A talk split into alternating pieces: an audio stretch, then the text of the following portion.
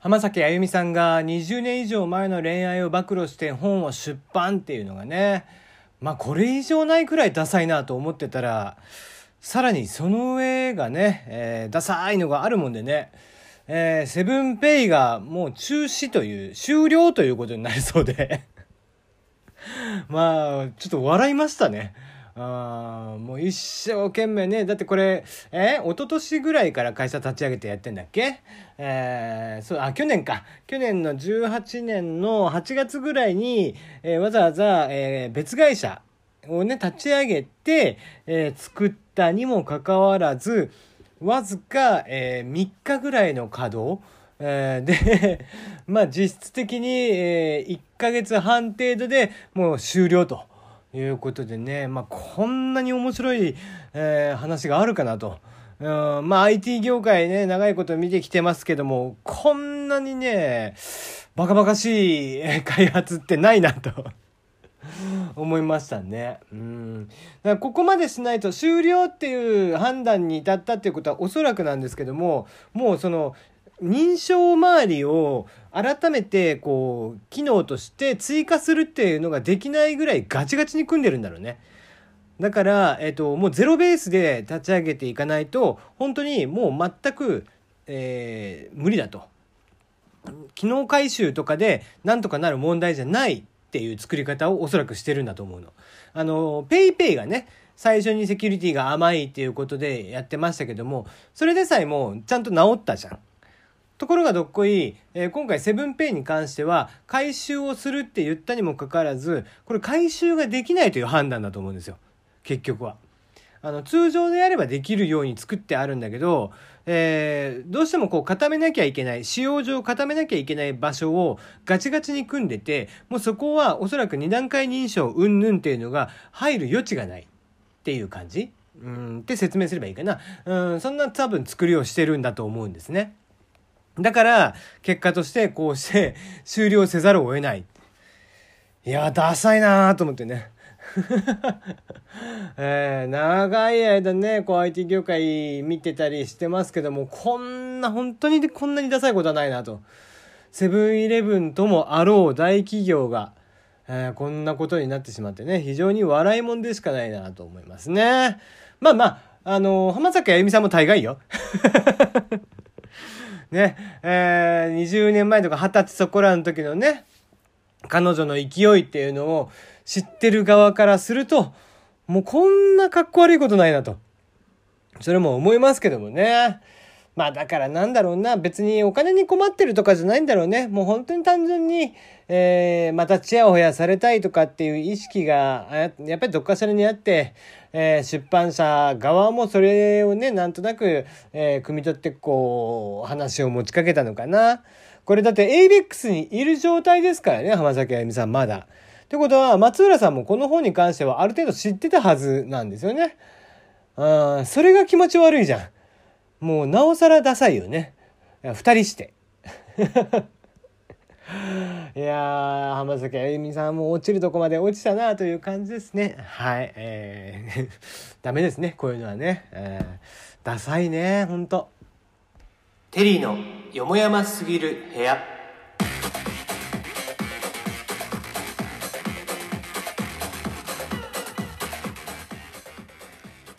改めましてこんばんは、テリーでございます。いかがお過ごしでしょうか、えー、この番組ではメールの方を募集しています。番組への質問、感想、応援、不当た恋バナ相談口、何でも結構です。えー、大喜利のお題ですね。えー、時代を反映したサザエさんのエピソードタイトルとはということで、こちらは日曜日やります。えー、インターネットとかね、スマートフォンとか現代家電なんか、え、社会制度なんかも当時からすると、え、アニメスタート当時からするとだいぶ変わっておりますが、えー、そんなものを踏まえて、え、エピソードタイトルを決めてみてください。え、そして、あなたがいつか飼ってみたい動物はということでね、こちらは、ま、法律などでね、飼える、飼えない、えー、もしくは絶滅してるとか、そんなんでも OK ですね。はい、えー、そのコーナーでメールテーマにメールをいただいております。ラジオネームルーク。えー、三葉虫とかカンブリア紀の生き物をいろいろ買ってというか生きた状態で間近に見てみたいですね。プニプニしてるのか硬いのかのそのそしてるのか意外とすばしっこいのか目が5つだとか口が何回転でもぐるぐる回せる構造だとか現代の生き物にない特徴をつぶさに見てみたいです。自分で世話するのは大変そうだから、まあ、水族館で見るので十分かなということでね。確かに確かにあの絶滅してる動物というかねこういう生き物。三葉虫とかも確かでかいですよね。うん、だからそういったものとかって確かに見てみたいかもしんないな。まあまあ確かに買うっていうのはちょっとねえー、あね目が覚めた時に枕の隣で三葉虫ののそのそしてたらちょっと気持ち悪いですからね、うん、そういうのはちょっと勘弁してほしいとは思うけど確かに見てはみたい気がしますね。うんそうそう質感とか確かにねプニプニしてたりするのかえー、硬いのか。まあまあね三葉虫なんかはこう硬かったりは当然ね甲殻類に近い、えー、動物なんでね。えー、硬かったりはするんですけども当時のねいろんなこう、えー、昔のね生き物みたいな絶滅した生き物みたいなのを図鑑とかで見たりもしますけどもねえー、羽毛最近だったらティラノザウルスも羽毛がね、えー、実は生えてたとか、えー、そういうのがあったりしますけどもなんかねそういうのってこうやっぱり絵で見てとかってするよりもやっぱり実物をいつか見てみたい。まあ、とはいえねじゃあ、D、ね DNA 解析して、えー、復活させて本当にねジェラシック・ワールドみたいになってしまっても困るっていうのはあるんですが ねえー、まあ映像でぐらいね、えー、見てみたいなと思うことはあったりしますね。はい。えー、こんな感じで送ってきていただけたらいいなと思います。えー、ルクさんありがとうございました。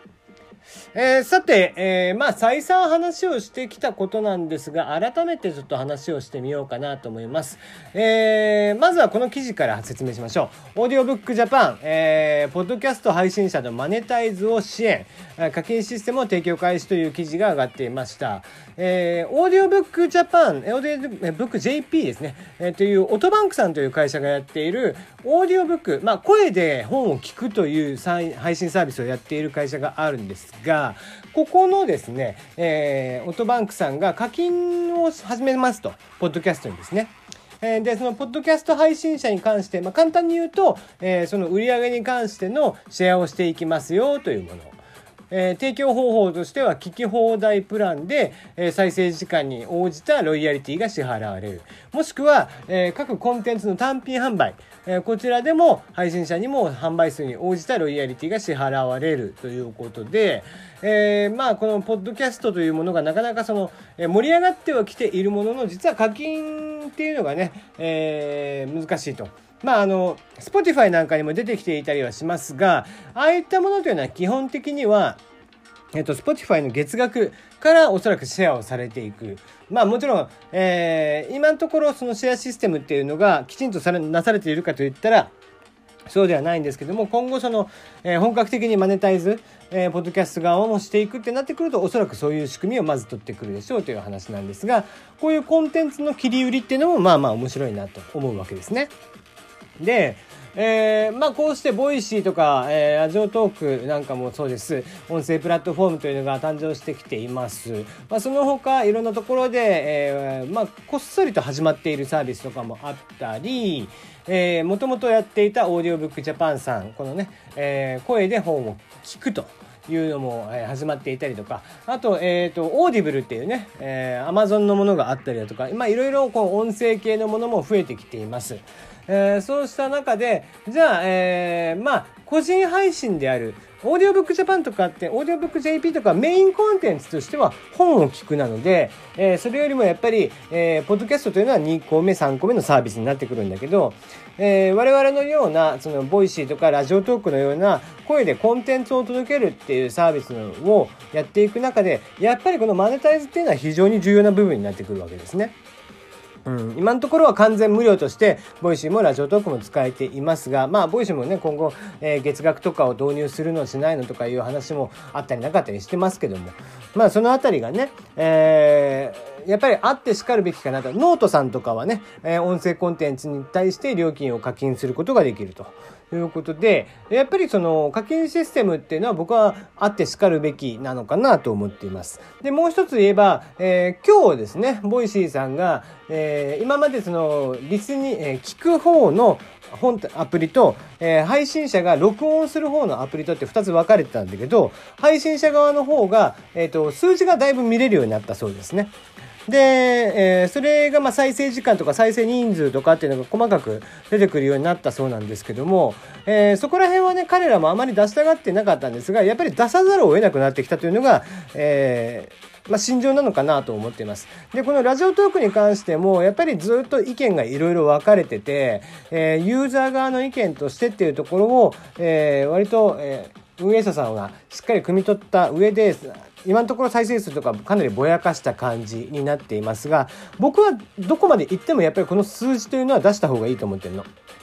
それは何でかっていうと課金であったり、えー、この再生数とかっていうところっていうのはやっぱりダイレクトに喋り手に、えー、フックになる。うん、再生数が伸びているっていうことはあこのこういった内容のものはすごく、えー、聞いてもらいやすいんだなとか、えー、こういった内容の時は当たり会だったんだなとかっていうのが自分で分かるようになるとか、えー、トークの離脱率とかっていうのも分かるようになってたりとか、うん、まあ課金に関してもそうだよね。お金が絡むと人間いっぱい努力をするので、単純な話。なので、えー、まあ配信者側もかなり多分シェアをしっかりしてくれるようになるんじゃないかなと思っていると。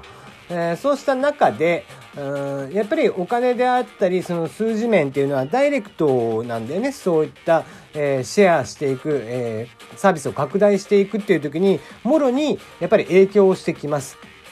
だから今今こうして、えー、ゆるい感じで、えー、再生数とかも出さずにっていうとどっかで俺は行き詰まると思ってんだよなここら辺は。だから、えー、こういったところに関しては、やっぱり早めに、えー、出さなくていいとか出さない方がいいとかって思ってる人はいるけど、まあそういった人は、あの、基本続けないですね。うん、今俺とか、まあ他の何人かの方みたいに、そういうのがなくてもほぼ毎日やってるような人もいるけど、そういったのも気違いです。だからこういったのが異質だと思ってください。